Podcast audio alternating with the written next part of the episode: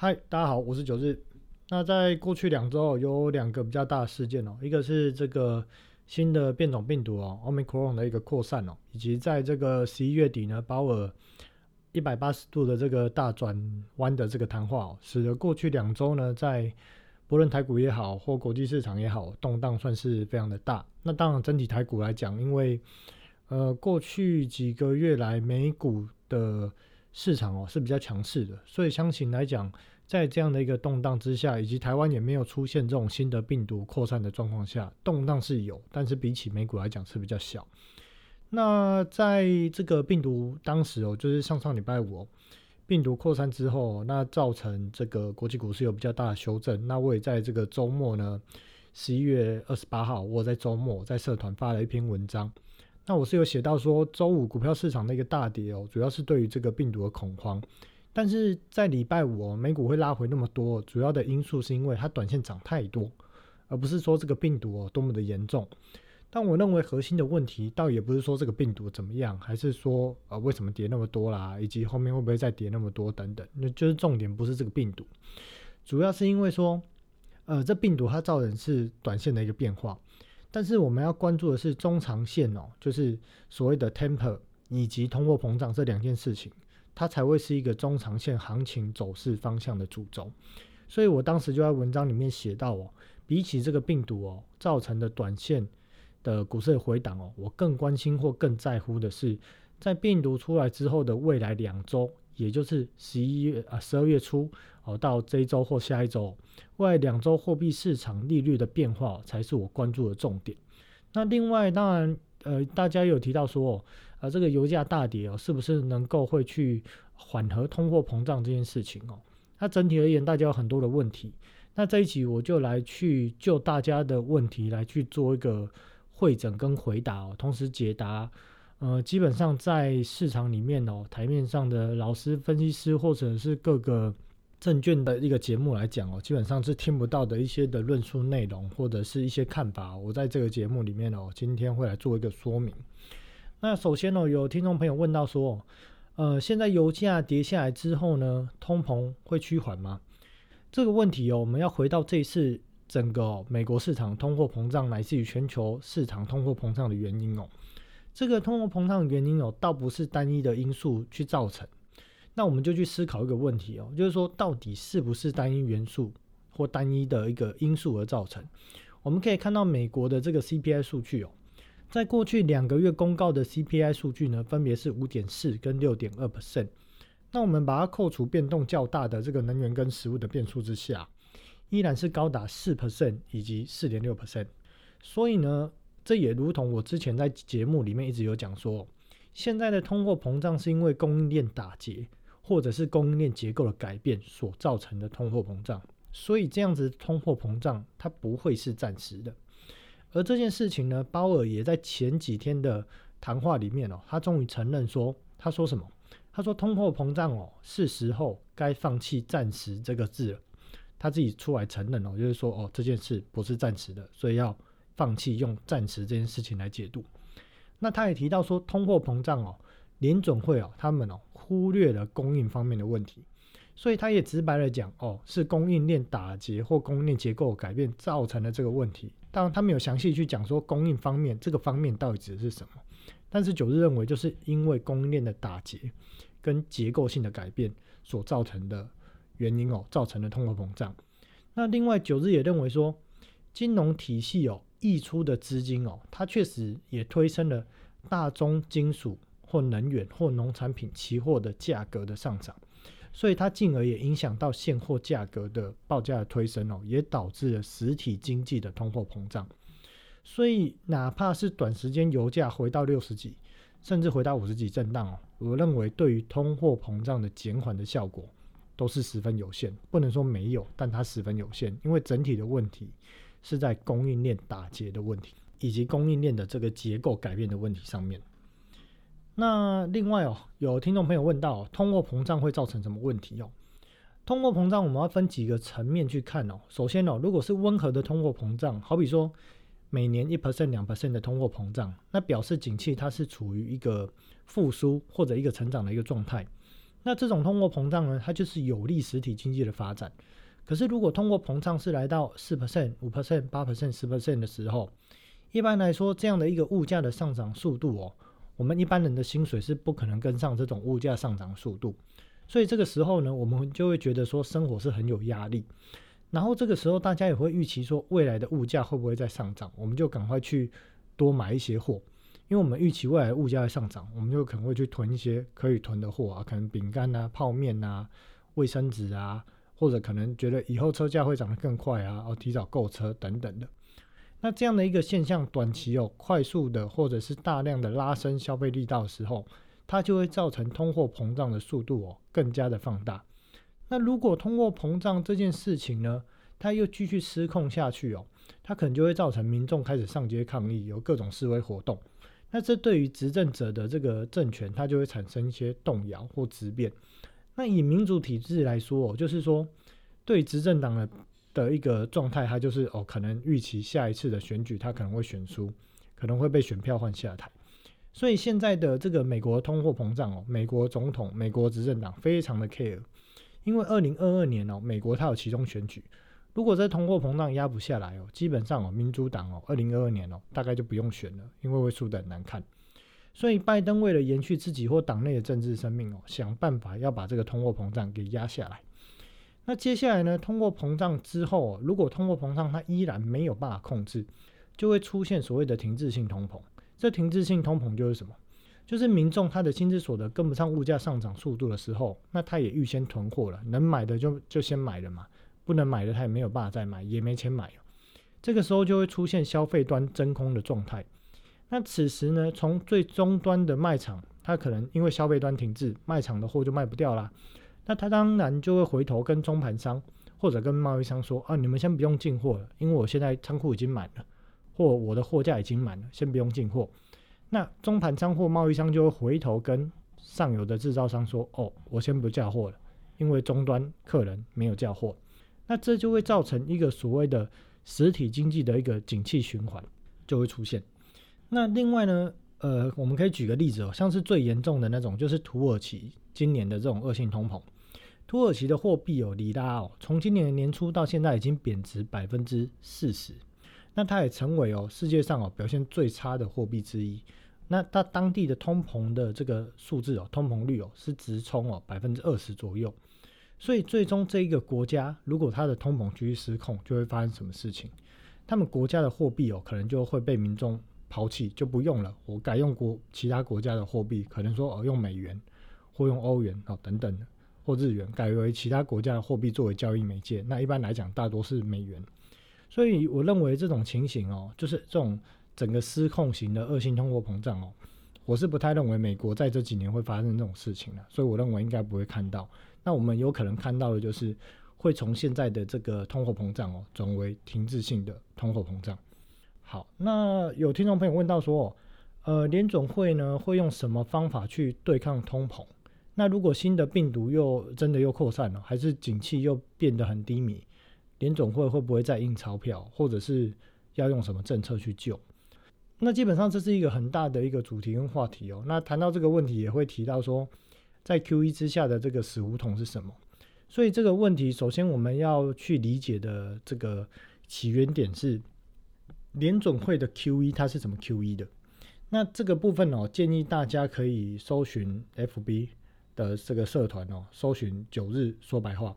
那九日在这个社团里面哦，有画了一张美国货币市场跟实体经济连接运作的一个图哦。那搭配九日在以下讲的话一起服用哦，效果会更佳。那首先是 Q E 的概念是说，美国财政部发债之后，这些钱嘛，财政部会收回来，那债会流到一级交易商或主要交易商的手上。那这个时候呢，联总会就会从一级交易商哦。把他们手上的债券买回来，把钱丢给一级交易商，完成了这个 QE 的流程。那一级交易商有哪些呢？我们在上一集节目有提到，有兴趣的大家可以听一下。大概就是一些大银行。那这些钱呢，回到这些大银行手上哦，联总会当初希望的目的是说，他们可以把这些钱放贷给实体经济的一些企业，用来作为扩大资本支出。那这样就可以创造所谓的就业。以及产品销售量的增加嘛，就变成实体经济的 GDP 的成长。但是没想到，自从这个实体经济有从这二零零八年之后，就整个没有完全复苏起来，所以导致这些大量 QE 出去的钱，其实它大多都是在金融市场里面的货币市场也好，或其他的金融市场也好里面流动，它并没有从金融体系流出去到所谓的实体经济。那金融体系承载这么多钱，联总会又一直降利率之下。它就造成低利率，那它就会去推升资本市场的资产价格的膨胀。那好比说这些资产价格像什么，包含了我们所常看到的房价、股价，就是房价会变高，或股价的这个呃本益比会变高。那甚至连美国的这种乐色的这种公司债哦，就是乐色级的公司债，像 BB 级或 B 级的这种乐色债券，它的殖利率哦都跌到只剩下三到四 percent 这样的一个水准。以及在前阵子哦，上半年哦，短期国债的殖利率，美国短期哦公债短期国债殖利率哦，甚至哦已经跌到零 percent，显示说市场的资金哦不是没有，而是太多，钱已经太多，所以才会导致利率压那么低。因为哪怕是这个债券价格很高，大家也愿意抢嘛，因为已经找不到东西投资嘛。那所以也因为利率低到这样子哦，也迫使联准会在今年的六月。将隔夜逆回购的利率哦，从零个 percent 哦，提高到零点零五 percent。那也将每个交易对手的这个额度哦，从单日的这个三百亿哦，放宽到八百亿美元这样的一个呃额度上限的一个水位。那讲到这里哦，大家就会出现一个疑惑，就是资金很多，资金泛滥会造成什么问题？那低利率不好吗？钱太多会怎么样？这个问题大家就来思考一下哦，就是我们去买了这个。老百姓哦买了这个基金之后，是不是希望可以获得回报？那发行这些基金的公司哦，当然他们本身公司有他们的营运成本、人事成本，或者是操盘人要赚奖金等等的目标。那在这样的一个低利率的一个状态之下，好比说现在短天期的公债值利率只有零点零五到零点一 percent 这样的一个报酬率哦，就是一年才只有这样的利息收入。所以他们为了要能够榨出更多的利润哦，他们就要去开杠杆。怎么样去开杠杆呢？就是用一百元哦去做两千元，去做五千元的生意。那要怎么去用一百元做两千、做五千元的生意呢？他们就是要去买一百元的国债，然后把国债再拿去抵押，抵押可以拿到九十八元的钱，因为它的这个折价率哦，或者说抵押之后可以拿到钱哦，大概是百分之九十八 percent。然后他们再把这个九十八元哦，再拿去买国债，然后买到国债再抵押，然后再买。反复这个行为做二十次、做五十次，他们就可以把杠杆开到二十倍、开到五十倍，那就可以用一百元做两千元到五千元的生意。那同时买了这些国债之后呢，他们手上呢还会剩下大概有四十到六十元的这样的一个现金哦。这个钱呢，他们再拿去做投资或者做其他交易的一些金融商品，好比说什么？好比说像是呃可能期现货市场的呃短线的交易。或者股票的套利策略，或者是固定收益的套利，还是国债长短债的这个利差的套利，或者是国债期现货的价差的套利等等。所以低利率它会造成的第一个问题是，基金公司或者是经理人，他们因为低利率，所以会被迫要开大交易的杠杆，使得原本市场会越来越不稳定，容易产生那种像是。呃，去年二零二零年三月的闪崩现象，或者像二零零八年哦，当时还没有 QE 哦，杠杆也没有开那么大哦。但从这个抵押资产证券化 NBMS 哦爆炸之后，它就整个传导到实体经济，造成实体经济衰退的状况发生。因此，在 QE 之后以及这个低利率哦之下，未来我们就会看到这种呃，因为金融市场造成的。实体经济的衰退，或者因为货币市场的呃资金哦枯竭，瞬间的枯竭，导致股票市场闪崩的这种状况，在未来的时间里面哦，会越来越经常看到这样的现象发生。那第二个问题是哦，如果基金公司或基金经理人哦，他们在如此那么低的利率之下，他们榨不出利润，就像今年的四五月啊，短期的国债持利率已经年在零到零点一 percent 的这样状况之下。它就会造成可能投资人他会觉得我投报率很低，或者可能缴付管理费之后我可能还赔钱，那这些基金哦它就会被大量的赎回。那一旦赎回呢，美国货币市场它就会产生枯竭，枯竭就会造成短期的利率哦快速的飙升，短期的借款利率快速的飙升，这时候市场里面的大玩家他就会大量抛售各种商品，包括像是股票、MBMS、ABS、公司债、国债等等。那一旦市场出现资金枯竭哦，其实这些真正的有钱的大银行，他们根本不不敢放贷，因为投资人都在赎回资金啊，所以才会这些基金公司大量抛售资产嘛，因为要应付投资人的赎回。那银行就会想说啊，连雷曼兄弟都会倒了，这些基金公司到底会不会倒？他根本不知道啊，他哪敢借钱给他们？所以如果联总会不出手，就是不论是 QE 也好，或者像回购市场大量溢出资金，如果联总会不做的话，这个时候利率它就会再度飙升，然后会产生更多的基金公司要解杠杆，所以股票市场哦，就是我们最专注的在于股票市场嘛。股票市场到底会不会闪崩，还是实体经济到底会不会出现衰退哦？除了本身实体经济的变化之外，我们要非常关注的就是那个全球金融市场运作的核心心脏是什么？是美国的货币市场。美国的货币市场到底有没有出现问题？这是我们日常生活里面除了看股票、看股市之外，我们要非常关注的这一块货币市场的变化，我们要十分的留意跟关注。所以呢，其实也不是说利率哦越低越好，钱越多越好，因为钱多到最后也会出事。那有些人在探讨是美国到底能不能执行负利率？那其实这问题很简单哦。现在全球大部分的金融商品哦，都是用美元作为交易媒介，以及使用美国国债哦作为定价的基础。那我就问一个最简单的想法啊：如果现在短期的国债值利率是负数，投资国债你还要付利息给对方哦，你没有利息可以收，你还要付利息给对方哦。那到底是有谁会把自己的存款拿去买这种这投资报酬率都负回报的？那我干脆就手上放现金好了，或自己拿去投其他产品就好了。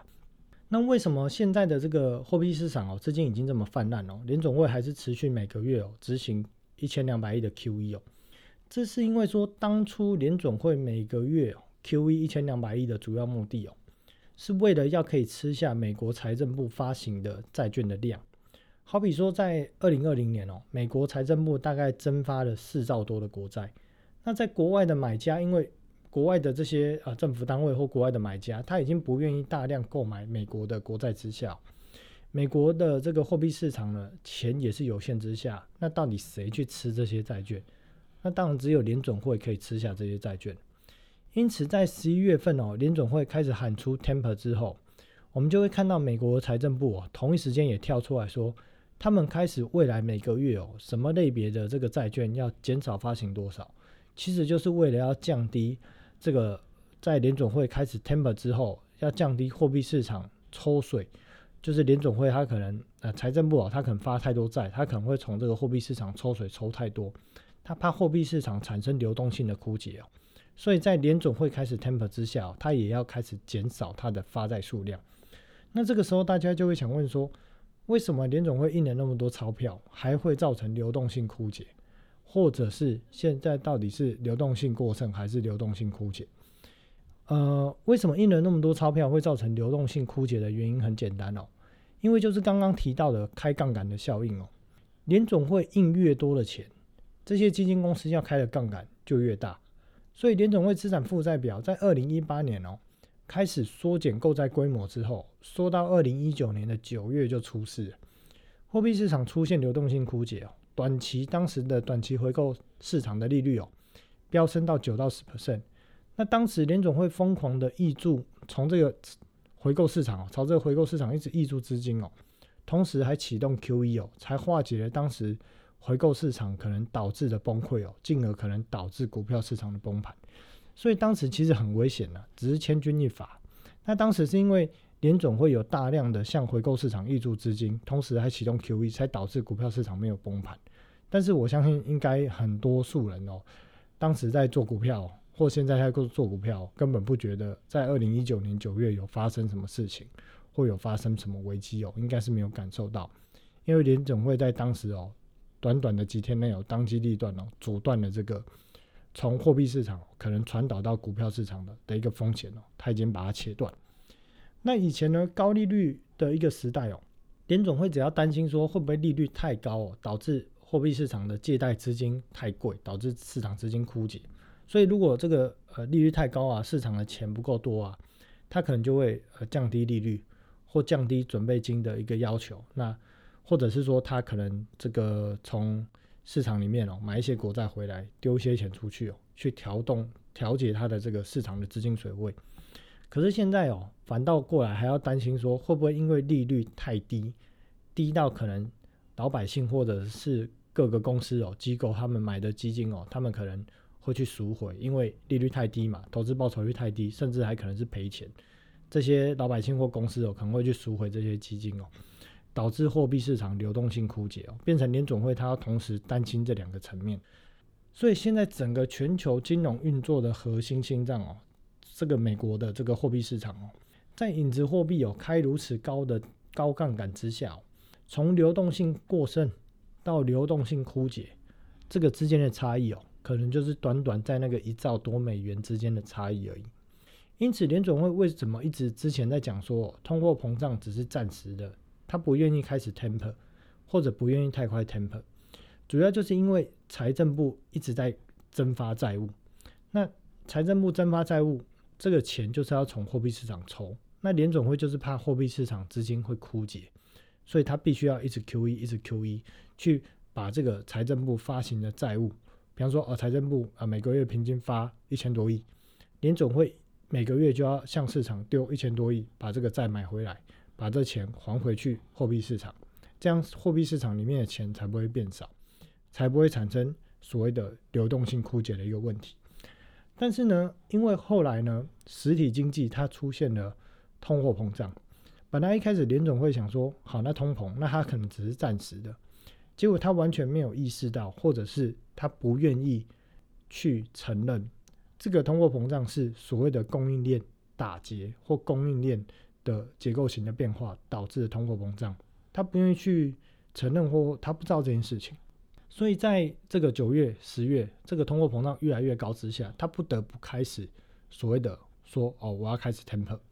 但是 temper 这件事情呢，它会造成什么？它会造成市场的资金变少嘛？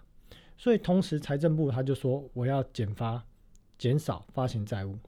那市场一直在讨论说，为什么不升息？升息可以直接去压制通货膨胀这件事情，那这个部分呢，大家会提到。那另外一招呢，可以舒缓国内通货膨胀的压力的一个方式哦，就是让美元升值。只要美元升值，国外的这个美元的资金，它就会回流到美国本土，那就有更多的钱可以去买国债。以及只要美元哦一升值，对于美国消费者手上。他们持有的美金是不是价值增加了？那他们的货大多都是从国外买进来的嘛，所以美元升值变成他买货变便宜了。这一招也可以同时去舒缓国内的通货膨胀压力。而在升息的部分哦，因为造成的杀伤力太大，除非通货膨胀哦它是快速的飞升，不然联总会它根本不敢用。因为我们去想一个概念哦，如果短期国债的利率从现在的零点零五 percent 哦。跳升到零点三 percent，我升息一码嘛，升息零点二五个百分点，升息到零点三 percent。这些开高杠杆的基金公司，他们在十几、二十倍甚至五十倍的交易之下，这个利率这样一升，他们的交易成本要增加多少？而一旦短期的利率跳升哦，他们大量持有的短期国债的价格就会下跌。为什么？因为殖利率拉升，就是等于债券价格下跌。所以他们如果在利率掉期没有做风险对锁或没有锁满这个风险闭口的时候，他们国债是直接做铺险。那国债价格一下跌，他们就要产生很大的损失。那一旦说这个升息的速度或时间点是出乎这些对冲基金或高杠杆的基金他们预期的时间点的话，必然会产生大量的接杠杆。这就表示股票市场它可能会遭受基金公司大量的抛售。因为它要换回现金，它可能有赎回需求，或它可能有解杠杆需求，这时候就会产生人踩人的局面。呃，所以呢，有听众问到说，如果新的病毒又大扩散或者景气低迷的话，联总会要怎么做？QE 哦，基本上呢，在实物上，它对于实体经济，它嗯，并不是一个直接溢注的效果，它大多是溢注到金融市场体系。所以，如果景气低迷，今天联总会溢注 QE。QE 到银行的手上，银行都不愿意放贷出去的时候，它最终还是在金融市场里面打滚。那以目前的政治气氛之下，我认为联总会要 QE 也实在是不太可行。那如果景气低迷，白宫就会想说，我是不是又要再印钞票，直接丢到老百老百姓身上？不是丢到金融市场，是直接丢实体经济丢到老百姓身上，就是印钞票给老百姓。可是这个就会迫使财政部他要增发债务。那他要增发债务，联总会就是要发行等量的 QE，他要去消化这些债务的这些金额，不然就可能会导致货币市场可能会出现资金枯竭。但是以目前的通货膨胀的一个现象哦，政治氛围也很难去大举印钞票举债发给民众，我认为这招也不太可行。所以目前最有可能去面对，不论是病毒又扩散或者是景气衰退哦，联总会做最有可能的做法是。他要同时稳定货币市场，又要同时去稳住通货膨胀。它的做法就是使用隔夜回购，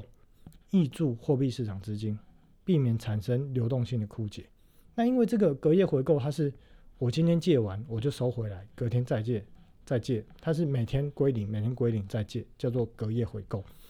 所以这个东西它不是像 QE 哦，就是一次放放很久，从市场丢钱，这个钱。好几年才会收回来，不是哦，它是隔夜的，一直在周转，所以这个部分哦，这样子做，它可以暂时就是避免产生流动性枯竭。那同时，它可以放大海内外的常备回购，这个 SRF 跟 SFIMA 这两个上限，这两个上限通道呢，是当时在六月份哦，联总会开出来的上限的这个使用的一个，针对于就是如果货币市场发生动荡。货币市场资金枯竭的时候，联总会开了这个常备回购，SRF 是针对国内的，SFIMA 是针对国外的。就是好，你今天有基金公司，你缺钱嘛，你来跟我借，我联总会给你的利息是一年零点二五 percent 这样的一个利率。可是这有使用上限哦，可能是三百亿，可能是五百亿。那目前的总量，呃，这个 SRF 它定的这个总量上限是五千亿，如果不够，它会再往上开，就是。市场出现流动性枯竭的时候，你就来跟我联总会借钱，我借你钱，那就可以避免就是借不到钱，利率飙升或被大幅赎回，结果拿不出钱的这样一个风险了。他就可以直接跟联总会借钱。所以呢，通过这两个方式哦，以及另外拉高隔夜逆回购的这个上限的利率，像现在的利率是零点零五 percent 嘛，它可能可以拉高到零点一 percent，它就会达到变相升息的效果，就是市场资金。缩紧，但是又不是缩得太紧，同时又可以避免就是短期的这个公债的价格的呃公债的值利率太低哦，可能导致所谓的货币市场被抽资金，所以它这个同时可以做到两个两个目标，就是它把地板的利率推升，同时又达到升息的效果。这一招我认为也有可能是联总会哦，在未来几个月它可能会去做的一个所谓的一个货币政策。那另外一招就是刚提到了，用政治的手段哦，加速让美元升值，所以我们会看到美元指数哦，基本上它的一个趋势大方向就是会往上走，这部分是没有改变。那另外我在过去几周的节目，也有在另外在 FB 也都有讲到说，股票市场什么时候会出事哦？就是在实体经济哦，已从这个通货膨胀转成停滞停滞性通膨之下，因为这大方向已经是确定。所以到底股市什么时候会转折哦？我现在就是紧盯短期货币市场的利率变化。那像过去几天哦，短期市场的货币市场的利率变化，商业票据的利率哦，到这个礼拜四、礼拜五来到了零点三三 percent 左右。那主要是因为美元指数哦一直在缓步的推升，那使得国外美元借款的成本增加。那商业票据它本身又是海外美元借贷美元的主要管道之一哦。所以在三个月期的 LIBOR 利率，我们也可以看到它的利率已经慢慢推升到零点一九 percent。所以这一段的白话文就是因为美元在推升，所以海外美元的借贷成本增加。海外美元借贷成本增加，我们就可以看到 LIBOR 利率跟商业票据利率这两个利率会往上走。那另外在债券的目指数哦，现在维持在高档七十到九十左右震荡，显示什么？显示美国的债券价格波动率非常的大。那这个就需要去留意说，在这个债券价格波动率非常大的一个状况之下，会不会有对冲基金反倒套小利没套到，然后套到爆仓的状况出现？那到底有没有这个状况出现呢？我们就是紧盯隔夜回购的利率收法利率。那目前过去两周收法的前一 percent 的利率哦，大概都维持在零到零点一 percent 左右，没有太大的异常。但是这部分我们要持续紧盯，持续观察。那短期国债的利率方面哦，一个月期的债券值利率哦，一度来到了零点零九到零点一 percent，主要是因为市场因为十二月初债务上限哦这个问题哦，它到底有没有通过？那目前看起来就是已经民主党跟共和党已经达成共识哦，基本上债务上限这个部分会通过。它到底可以这个债务上限往上开，可以开到多久？不知道，我们再看看。但是呢，因为市场已经预期债务上限应该会通过了。所以一个月新发行的这些债券哦，从原本购买意愿不高，导致利率拉升嘛，那到现在已经回落到零点零五 percent、零点零四 percent 的一个数字哦。可是目前它这个数字来到零点零四 percent，它低于隔夜逆回购 RRP 的利率，那这个是否就是表示说市场资金它可能从其他风险较高的商品部位，啊，也许是其他的国债，也许是 MBS，也许是呃 CP。也许是 CD，不知道是什么，它可能从其他风险较高的部位哦，窜逃到这种短期的一个月的国债，所以会导致短期的一个月期的国债价格又往上拉嘛。那反之就是指利率往下压，所以才会出现低于隔夜逆回购利率零点零五 percent 哦，直到零点零四 percent 这样的一个利率水准的状况。